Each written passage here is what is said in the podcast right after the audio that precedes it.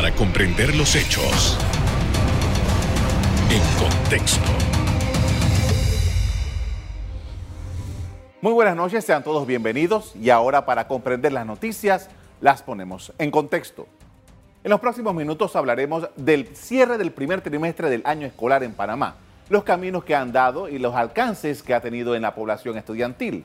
Las autoridades de educación admitieron que por lo menos 6.000 estudiantes no se conectaron a las plataformas de educación a distancia vigentes en este año escolar. También señalaron las materias con mayores deficiencias.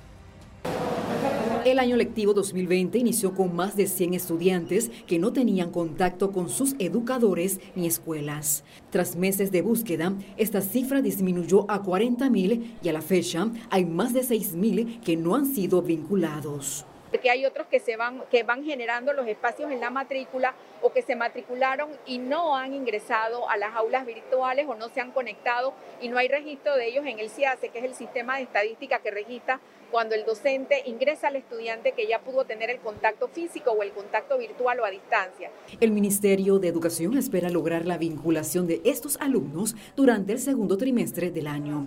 Por otro lado, las autoridades de educación revelaron que español y matemáticas son los retos de los estudiantes de primaria. Ya hemos iniciado algunas pruebas muestrales en algunas regiones en donde los niños de tercer grado específicamente sí están evidenciando eh, algunos, vamos a decir, algunos, eh, algunos retos que tenemos que superar. No voy a hablar de deficiencias porque no creo que sería justo.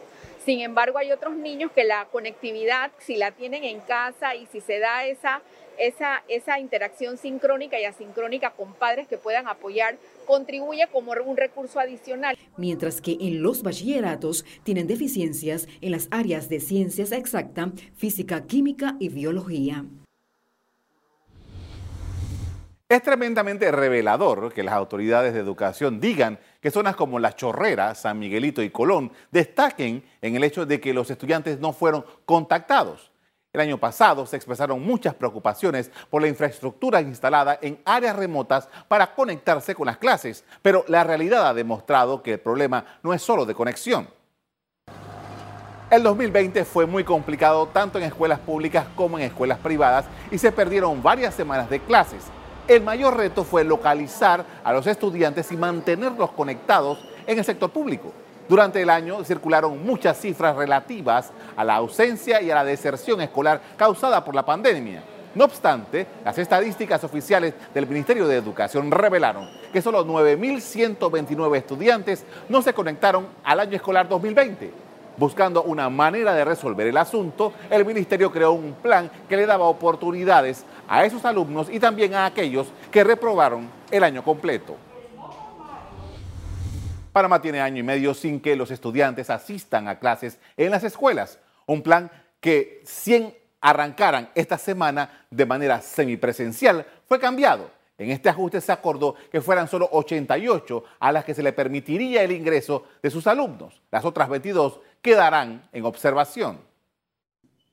Estos centros educativos 22, ya me comenté que va a haber un monitoreo, indudablemente con el Ministerio de Salud, y determinar entonces en esos 15 días aproximadamente el posible reinicio de funciones, eh, de labores educativas. Pero ese monitoreo también va con, con respecto a los 78 centros educativos para ver cuál es el comportamiento de virus en esos corregimientos pero también hay solicitudes a cada momento o cada día de distintos centros educativos para solicitar la reapertura de la educación semipresencial.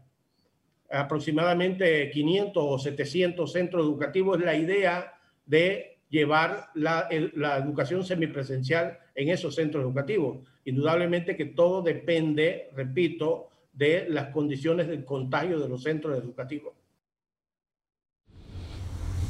Mientras tanto, voceros de los padres de familia alegan que en este proceso de apertura de, ciertas escuelas, los estudiantes y los acudientes no han sido convocados. Aspirábamos a que realmente las 100 estas escuelas entraban a la semipresencial, pero de una forma u otra sabíamos que no se iba a dar. ¿Por qué? Porque no se han cumplido con algunos procesos. Y entre ellos, la participación de los padres de familia en cada uno de estos centros educativos. Se ha hablado del comité de COVID, de bioseguridad de cada centro educativo, pero sin embargo los padres de familia desconocen. Es más, no lo desconocen solo los padres de familia, lo conocen el conjunto de todos estos centros educativos. Por eso que lamentablemente, pues 22 escuelas no, no, no iniciaron semipresenciales. Producto de esto es que la preocupación, porque hay cosas que no se han hecho en el corriente, no se han hecho como deben de darse. Nosotros podemos hablar de comité COVID, ¿verdad? Pero sin embargo, el resto de los padres de familia, el conjunto docente y todo lo demás en las comunidades civiles de cada uno de los centros educativos desconocen el comité COVID. En medio de toda esta discusión está la calidad de esa educación que se está impartiendo. Según el Meduca, sus estudios revelan que existen claras deficiencias, como ya vimos en español y matemáticas, en primaria, en ciencias naturales, exactas y comercio en la secundaria. Es vital que los estudiantes regresen a clases presenciales o semipresenciales, claro, de una manera voluntaria, segura y gradual. Y creo que no hay nada que perpetúe más la pobreza que la desigualdad en oportunidades. Y la educación es un derecho fundamental que actualmente no estamos garantizando. No podemos permitir que la solución sea más dañina que el problema. Y realmente los problemas que vemos hoy en la pandemia solo son el reflejo de muchísimos años de estar ignorando y dejando a un lado las deficiencias de nuestro sistema educativo. Y el problema no es solo que regresen los estudiantes a clases presenciales, sino que, tengan la oportunidad de recibir educación de calidad. Como decías, eh, están ahorita mismo los estudiantes sobreexpuestos a pantallas y, más que eso es, realmente no estamos garantizando que todos estén pudiendo conectarse y, y tener eh, esa oportunidad de una educación. Con dos años seguidos, en modo distante, el futuro nos dirá el impacto de la crisis en la generación del COVID. Según UNICEF, Panamá es el país con el más prolongado cierre de escuelas del mundo. Es momento de hacer una pausa, pero al volver ponemos en contexto la realidad de hoy en el sistema escolar. Ya volvemos.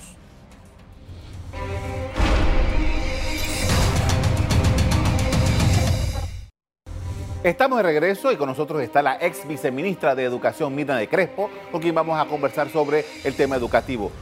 Buenas noches. Buenas noches. Bien, hemos escuchado eh, los planteamientos que ha hecho el Ministerio de Educación. Dice, bueno, en este primer trimestre no se pudieron ubicar un poco más de 6.000 estudiantes. Seguimos eh, con, esa, con esa situación. ¿Qué eh, ve usted dentro de este fenómeno que estamos viviendo, producto de la pandemia, profesora?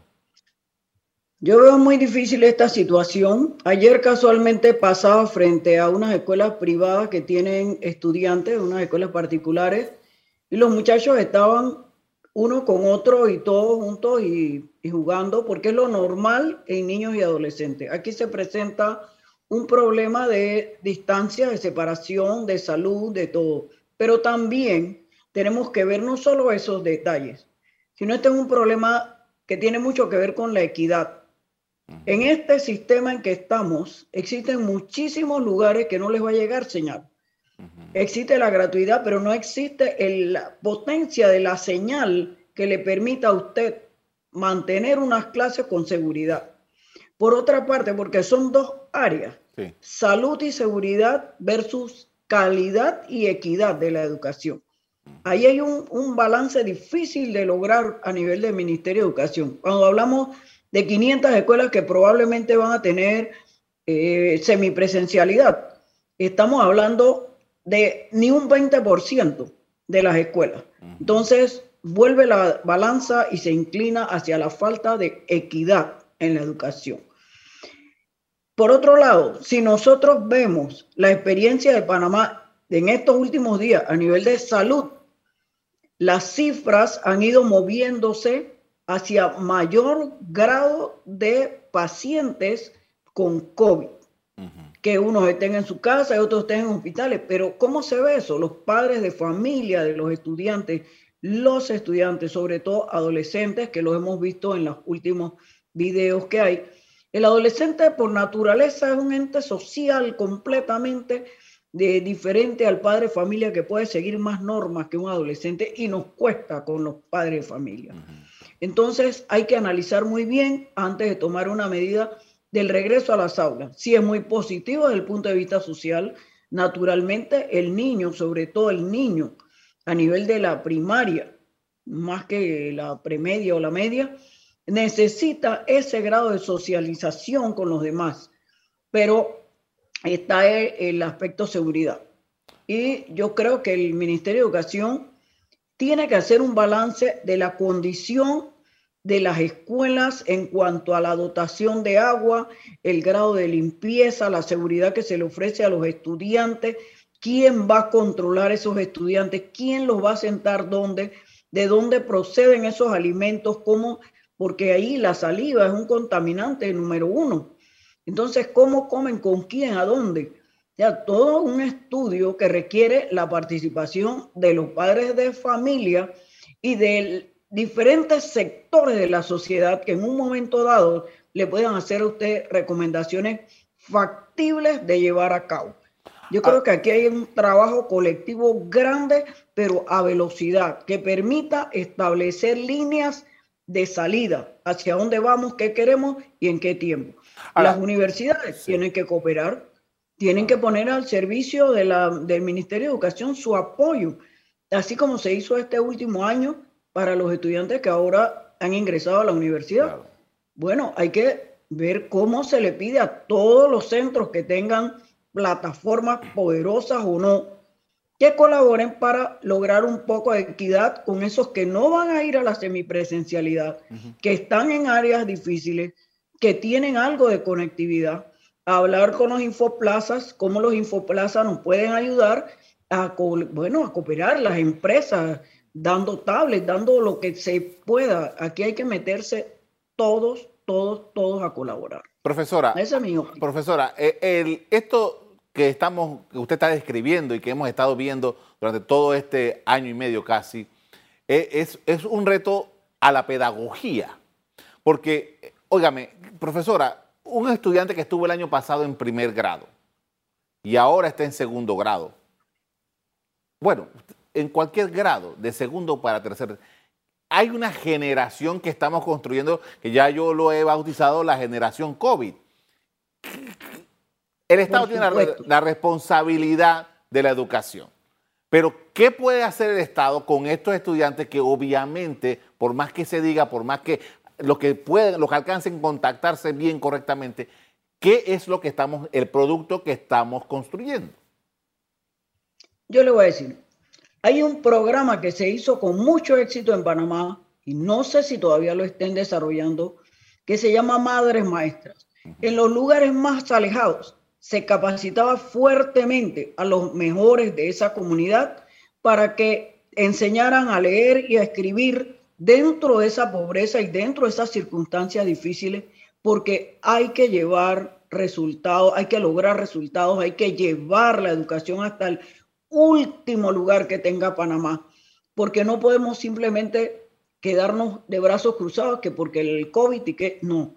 Aquí hay que meter a todo el mundo. Las madres que saben leer y escribir, que tienen que colaborar con las guías, con los trabajos, con todo. Aquí no es un trabajo del el Ministerio de Educación. No es, es, aquí hay una colaboración que se requiere para desarrollar estrategias de enseñanza. La madre de familia no sabe enseñar si usted no la capacita, no lo va a lograr. Lo va a lograr con errores. Pero tenemos que buscar los mejores de cada comunidad y que nos ayuden, porque aquí en este país hay muchísimas escuelas multigrados, unigrados con pocos estudiantes, alejadas, escuelas de 12, 20 estudiantes, pero a ellos hay que llegar, con ellos hay que lograr. Entonces, independientemente del COVID, buscar estrategias metodológicas que le permitan a, ese, a esa madre sacar lo mejor de sí y ver cómo va a impulsar a minigrupos, pero impulsarlos a leer, a escribir, como usted dice. Nosotros no podemos agarrar a un niño de primer grado y mandarle guías. A él hay que ponerle a alguien. Y si ese alguien no llega allá, entonces allá buscaré yo quiénes son los mejores y eso los voy a capacitar y eso me van a ayudar a que ese niño aprenda a leer y aprenda a escribir. Profesora, usted empezó esta conversación esta noche, profesor, usted empezó diciendo el tema de la equidad. Y es así, esto es, este, es un tema que se viene discutiendo hace años sobre la, la, equidad en la educación. Y una cosa que me llamó mucho la atención de lo que dijo el Ministerio de Educación o la ministra ayer, era que eh, teníamos problemas para localizar estudiantes en San Miguelito, en Colón, en La Chorrera, y digo, pero que yo, puedo entender los lugares de difícil acceso, pero ¿qué es lo que está pasando en estas comunidades que están aquí?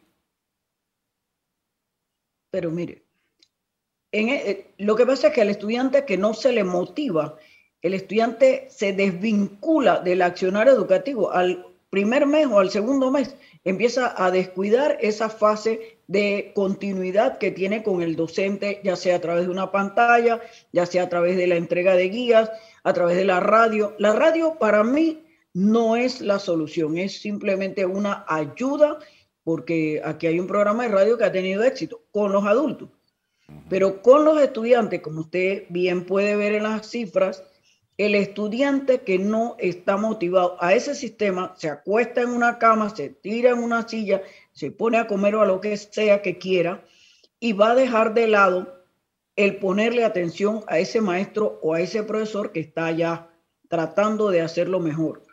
Yo los he visto, los he visto en filmaciones de compañeros que muestran a ellos mismos con las piernas arriba, con el profesor allá hablando, el maestro hablando, y ellos están con un un celular viendo cualquier otra cosa menos la pantalla de la computadora o de la tablet. Entonces, esto es un problema multifactorial. Tiene que verse de diferentes ángulos, de la motivación, del seguimiento del padre de familia que hiciste hoy, por dónde va, aunque venga cansado, ver cómo va. Claro, eh, es muy fácil desde aquí recetar, el padre de familia tiene un trabajo o no tiene trabajo y es peor todavía la situación, o está al 50% y mil problemas en la cabeza.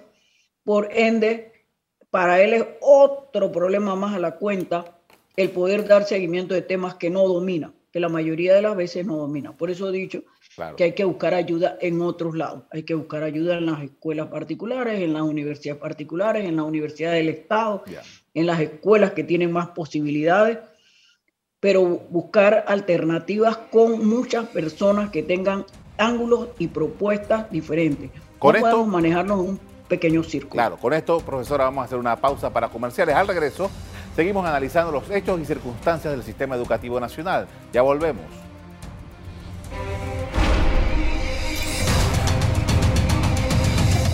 Estamos de regreso y continuamos con la ex viceministra de Educación, Mirna de Crespo, con quien analizamos las realidades educativas del país en medio de la pandemia. Profesora, y eh, Panamá ha estado muy preocupado, o más bien las autoridades educativas, por muchos años en Panamá han estado muy preocupadas por la deserción escolar. Se han hecho varios planes, varios programas eh, para tratar de mantener a los estudiantes en las escuelas. Esto que nos plantea la pandemia eh, puede ser un una causa de una gran, gran estampida, por así decirlo, de los estudiantes. ¿Cómo usted ve este fenómeno? Pues por cierto, sí es un problema porque cuando el estudiante se sale, aunque sea un cuatrimestre o trimestre, perdón, o un bimestre, el estudiante evita regresar y cuando él quiere regresar al año siguiente, ya su edad y sus compañeros los separan ya. Nosotros, yo sugiero, en este caso, nosotros y muchos educadores, que se tienen que crear grupos de reinserción de esos estudiantes que han estado afuera, hacer las escuelas laborales diurnas, lo que se llama laborales, pero no es porque trabajan realmente, sino escuelas diurnas. Mire el éxito que tiene la que está en Chorrera. Pero aquí la educación laboral, llamada laboral, por el mismo, la misma ley la establece así, se requiere no para solo para el que trabaja, para el que abandonó, tiene más edad y debe entonces entrar a grupos donde él no se sienta mal y pueda reinsertarse. También la creación de grupos con los apoyos de los gabinetes psicopedagógicos que puedan agarrar ese grupo con tutores e irle dando la base cuando se ha ido un solo bimestre o trimestre según el colegio y reinsertarlo después apenas logra la base, reinsertarlo con su grupo para que él no pierda esa secuencia. Cuando el estudiante se sale, si no hacemos nada, se convierte en uno más de las personas que están por allí limpiando vidrio, buscando cualquier trabajito, para años después regresar a una escuela laboral. y no es la idea. La idea es que él se fije como meta obtener en el tiempo debido un título de educación secundaria donde ya termina la media, termina una etapa y ya él puede tomar decisiones si va a seguir un estudio universitario, un estudio técnico, va a trabajar, pero ya tiene una base académica que le permitirá en un futuro seguir los estudios cuando sus condiciones hayan mejorado. Profesora, el trabajo es no permitirle salirse. Profesora, tenemos más de 40 años tratando de ubicar la receta para modernizar la educación panameña. No ha habido, se han probado una serie de posibilidades. Ahí, bueno, usted fue viceministra 10 años, sabe toda la cantidad de documentos que se han presentado, que están allí y que están esperando, no sé qué están esperando, pero la verdad es que no hemos podido avanzar mucho sobre eso. Ahora, COVID, ¿qué nos plantea en esa meta de transformar la educación? Bueno, voy a hacerlo por partes corto. Primero, que los planes en Panamá tienen interrupciones por los cambios de gobierno.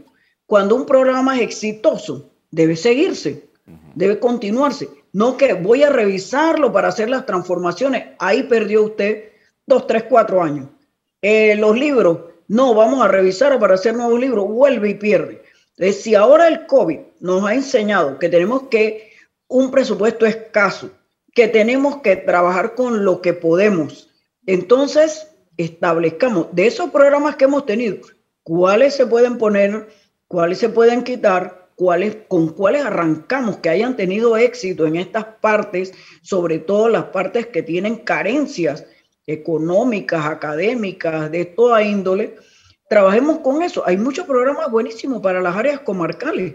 La introducción de las lenguas y toda la cantidad de material que se ha tirado para que ellos puedan continuar con lengua materna en los primeros grados y tengan más éxito cuando van a un tercer, un cuarto grado. Y en esta época más que nada, porque allí tienen las personas con la lengua materna que puede agarrar ese niño de primer y segundo grado y empezar a tratar de no recuperar el tiempo, no lo podemos recuperar, pero sí recuperar contenidos, de que trabajar con lo exitoso e ir mejorando la formación y capacitación para trabajar con programas compactos, porque aquí se producen paros, se producen inundaciones, lluvia, todo lo que quiera, que me resta tiempo. Entonces, ya ir preparando esos programas compactos con los verdaderos esenciales que un estudiante debe tener, ir más a la formación de habilidades blandas, los hábitos de estudio, la creación de valores, el valorar quién soy y hacia dónde voy para que él tenga metas que cumplir el estudiante. Y por ahí me iría, pero le robo mucho tiempo. Sí, tenemos ya un minuto para terminar que usted, eh, el gran aprendizaje que nos está dejando esta crisis para ah, todo el, tema educativo? Brevemente, profesora. El gran aprendizaje es que nosotros tenemos diferentes estrategias ahora que jamás pensamos usar. Pulamos esas experiencias, pulamos esas estrategias, mejorémoslas, hagamos pequeños núcleos de estudio con eso y salgamos adelante con lo mejor que tenemos y aprovechemos el tiempo que queda para que termine el año escolar en acortar los contenidos para dar lo más básico e importante que necesita el estudiante. Y con eso avanzamos. Ahora, eh, bueno, todavía me queda un minuto. Quería preguntarle, eh, la capacitación docente, eh, hemos logrado avanzar algo con el tema tecnológico, pero ¿qué más se necesita en ese sentido? yo digo que lo que más necesitamos en este momento es estrategias para trabajar en la semi-virtualidad o semipresencialidad, estrategias para que el estudiante comprenda el uso de ejemplos, el uso de diapositivas, lo que se pueda meter en ese material que él recibe, porque el estudiante actual es muy visual, muy visual y muy auditivo. Tiene una combinación que antes no había. Le agradezco mucho, profesora Mirna de Crespo, por habernos atendido esta noche para hablar sobre este tema tan sensitivo. Ok, entonces gracias a ustedes. ¿ah? Hasta luego. En este 2021, la República de Panamá completará un total de 42 años tratando de modernizar su sistema educativo sin lograrlo lo suficiente. Hasta aquí el programa de hoy. A ustedes antes quiero invitarles a que se suscriban al newsletter de ECO Solo debes acceder a la página ecotvpanamá.com, ingresas tu nombre y correo electrónico, das clic a suscribir y listo. Recibirás de lunes a viernes a las 8 de la mañana las noticias que necesitas saber para comenzar el día con el nuevo newsletter de EcoTV. A ustedes les doy las gracias por acompañarnos. Me despido invitándolos a que continúen disfrutando de nuestra programación. Buenas noches.